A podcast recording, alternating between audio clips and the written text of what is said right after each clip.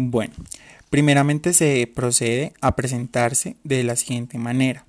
Al ingresar el paciente al servicio se da una bienvenida, se explica el formato a diligenciar, en este caso el consentimiento informado, de la siguiente manera. Buenos días señora, ADYD, mi nombre es Felipe, enfermero de turno, el cual le realizará el procedimiento de su curación. Le hago entrega de este formato para que lo lea, diligencia y firme si está de acuerdo con el procedimiento y complicaciones que éste pueda llegar a tener.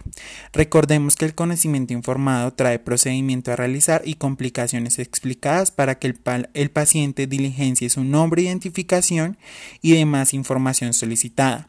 Asimismo, si él acepta y está enterado del procedimiento. Por último, el usuario debe proceder a firmar.